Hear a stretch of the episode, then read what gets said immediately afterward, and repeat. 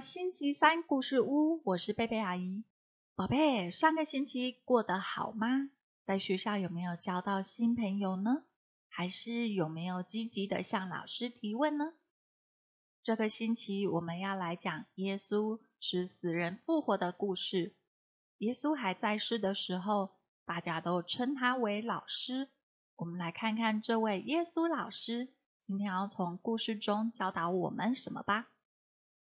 一样，故事的开始前，我们要先为今天拥有的献上感谢。阿姨要感谢农夫辛勤的耕种，所以大家才能够买得到好吃又健康的菜。也要感谢三明书局股份有限公司，还有作者王明星叔叔同意阿姨在网络上念读这一本好书。那么接下来，我们准备要进入故事喽。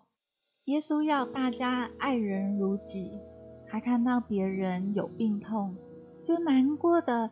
好像那是他自己的身体一样，总是不停的医治，所到之处挤满了来求医的人。他一伸手，生病的康复，瞎眼的看见，哑巴的开口，瘸腿的行走。有几次，他甚至因看到人们因亲人去世的伤痛，心生怜悯，而使死人复活。比如，他刚好医好军官的仆人不久，和门徒前往一个叫拿因的城市。快到城门时，迎面来了一队送病的队伍。大老远就听到有人痛不欲生的哀哭着。那是一个寡妇，自从丈夫去世后，和儿子两人相依为命。好不容易含辛茹苦的把孩子拉拔长大了，孩子却忽然去世。寡妇想到自己一生凄苦的命运，心疼孩子跟着他这些年不曾舒适的度过，现在死了，他也没钱给他买棺材，只能让他躺在一片棺板上。这个孩子走了，他的人生还有什么希望呢？一想到这里，不禁又悲从中来。当队伍经过耶稣时，耶稣看到这位伤心欲绝的母亲，心里舍不得，温柔地跟她说：“不要哭。”接着伸手按住抬棺板的扁担，要抬棺的人把棺板放下。他对着死人说：“年轻人，我现在吩咐你起来。”在旁边的人面面相觑，不知道耶稣在说什么鬼话。可是就像见到鬼一样，那个年轻人闻言马上坐了起来，而且开口讲话。耶稣把他交给惊喜的说不出话来的母亲。众人这时如梦初醒，大声欢呼，将荣耀归于神。神眷顾他的百姓。派遣大先知来拯救我们了。这件事很快就传遍了犹太和周边的地区。又有一次，有个管会堂的人叫做雅鲁，一见到耶稣，一头跪在他的脚前，痛哭流涕的哀求：“先生啊，求求你救救我的女儿吧！”她得了没办法医的怪病，现在已经快要死掉了。先生，我就这么一个女儿，才十二岁啊，却要承受这么多的痛苦，我真的恨不得能替她受罪啊！先生，我知道你的能力是从神那里来的，只要你。只要你肯按手在他的身上，他就一定能够痊愈，得以存活。耶稣悲怜的看着这位把所有的希望都放在他身上的父亲，请他带路。在前往雅鲁家的途中，还发生了一段插曲。原本随着耶稣的人就多，现在当地人看到耶稣要去雅鲁家，也凑热闹跟着走。一大群人在狭窄的石子路上，拥挤着前进。其中有个患了血漏十二年的妇人，医生看遍了，苦也吃尽了，钱也花完了，病情却越来越严重。他很想挤到耶稣的面前，请耶稣医治，可是耶稣周围有好几层人，连挤到他背后都难。虽然如此，他对耶稣大有信心。相信，即使无法与他面对面，只要能够摸到他衣服也就够了。他的信念促使他奋力一挤，指尖触到了耶稣衣裳的碎，血漏立刻就止住了。耶稣停下来问周围的人：“是谁摸我？”没有人回答。他再问一次，还是没有人承认。门徒向他解释：“老师啊，大家挤来挤去，总会有人不小心碰到你的啊。”耶稣说：“不，有人故意摸我，因为我有感觉能力从我的身上出去。”患血漏的妇人知道瞒不过，战战兢兢的匍匐在耶稣的脚前，请求原谅，先生。请你饶恕我，我患了血漏十二年，一直治不好。今天人这么多，我没有机会让你医治。可是，可是我知道你是我复原唯一的机会，绝不能错过。你是个大有能力的神人，我相信只要碰到你的衣服，就能得到医治。我碰了你之后，血漏真的就止住了。哦，先生，这是上帝经由你给我的恩典，求你怜悯我。耶稣对他说：“你的信救了你，平平安安的去吧。”正说完这话，雅鲁家的仆人上气不接下气的赶到了。他一边喘息，一边对雅鲁说：“主主主人。”嗯，我我想这位先生不必去了，因为因为因因为小姐死了。仆人吞吞吐吐的说：“莱鲁立刻呆在那里，脑子一片空白。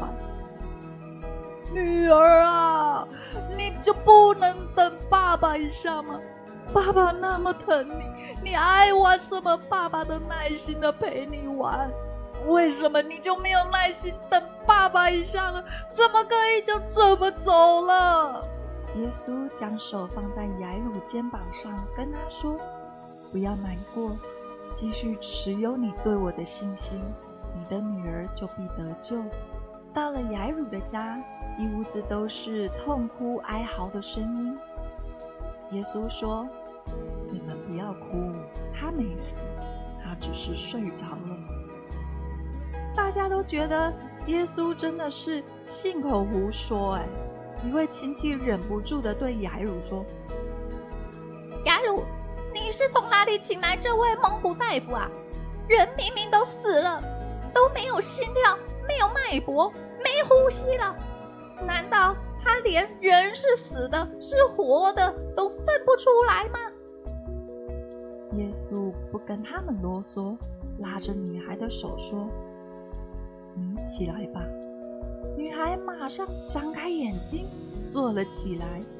室内一片寂静，刚才大声哭泣的人和出言讽刺的人都张大了嘴巴，一句话也说不出来。甚至连死了好几天都下葬的人。耶稣都能叫他从坟墓里复活。要说这个故事的主人翁，得先提到他的两个姐姐马大和玛利亚。他们是耶稣的好朋友。只要耶稣和他的门徒一到了伯大尼地区，他们就尽心款待，提供住宿、膳食，开放自己的客厅，让村人来听耶稣讲道。受他的医治。有一次，耶稣又来到了伯大尼，姐妹俩赶快忙着打扫、买菜、切洗，准备给耶稣和门徒一顿美味的晚餐。在大姐马大的心目中，要围绕他们的辛劳和感谢他们的付出，最具体的表现方式就是让他们享受一顿丰盛的宴席。当耶稣在客厅开始讲道时，玛利亚离开了厨房，正忙得晕头转向的马大，过了一会儿发现助手不见了，往客厅方向一看。玛利亚安安静静地坐在耶稣的脚前，听他讲道。马大立刻一把无名火生气：“这个小姐可真会享福啊！我在这里忙得团团转，她却开溜，在那里悠悠哉哉地坐着。”马大走出了厨房，向耶稣埋怨：“老师，我的妹妹留我一个人在厨房忙。”自己在这里坐着，你觉得她这样做对吗？你叫他进来帮我忙吧。耶稣看着眼前的马大，聪明能干、热心慷慨，可是身心被俗物和世界的价值观束缚住，反而看不见生命中真正重要的事。他马上提醒他：“马大呀，马大。”你一天到晚为许多事思虑烦恼，忙东做西。可是事实上，人生最重要的事是领受从天上而来的赐福。我了解你，你是为了款待我们而忙。但是我来这里和你们相聚，你只是埋头煮饭烧菜。连和我在一起的时间都没有，我更希望你能把握我在这里的机会，聆听我对你们的教导。玛利亚珍惜和我相处的时间，这份心意比大鱼大肉更好。她已经选择了那上好的福分，我不会阻止她的。这对姐妹的弟弟叫做拉萨路，有一回病得很严重。医生束手无策，姐妹俩想到他们亲爱的朋友耶稣，托人去请耶稣来医病。那时耶稣正在遥远的北方传道，带口信的人千里迢迢来报消息：“主啊，你所爱的拉萨路病了，情况很不乐观，再拖下去可能会没命啊！马大和玛丽啊，请您走一趟。”救救拉萨路！耶稣对那位信差说：“拉萨路不会死的，他这次的病是为了让大家看到神和他儿子的荣耀。”这人听不懂耶稣在说什么荣耀的事，可是拉萨路不会死这句话他懂，便赶快的赶回去报信。照理说。耶稣和这三位姐弟的感情深厚，一听到拉萨路病况严重，应该会赶着去伯大尼才对。可是耶稣居然气定神闲的在当地又居住了两天，把该做的事情都处理好了，才通知门徒上路。走，我的朋友拉萨路睡着了，我去叫醒他。啊？拉萨路只是睡着了，那需要大老远赶去伯大尼吗？我等他睡够了，病就好了吧。而且南方的犹太人现在酝酿要拿石头打死你，哎，你还是不要去吧。门徒试着要说服耶稣打消主意。我说的睡着，指的不是我们每天晚上的睡觉，是生命的安息。拉萨路已经死了。我故意留在这里，是要让你们看见我将要做的事，为的是更坚固你们的信心。耶稣快到伯大尼时，已有看到的村人跑到马大和玛利亚的家报信。急性子马大一听到耶稣来了，马上冲到城门口，忍不住向耶稣抱怨。主啊，你要是早一点来，我弟弟就不会死了。现在他都进坟墓四天了。将要复活。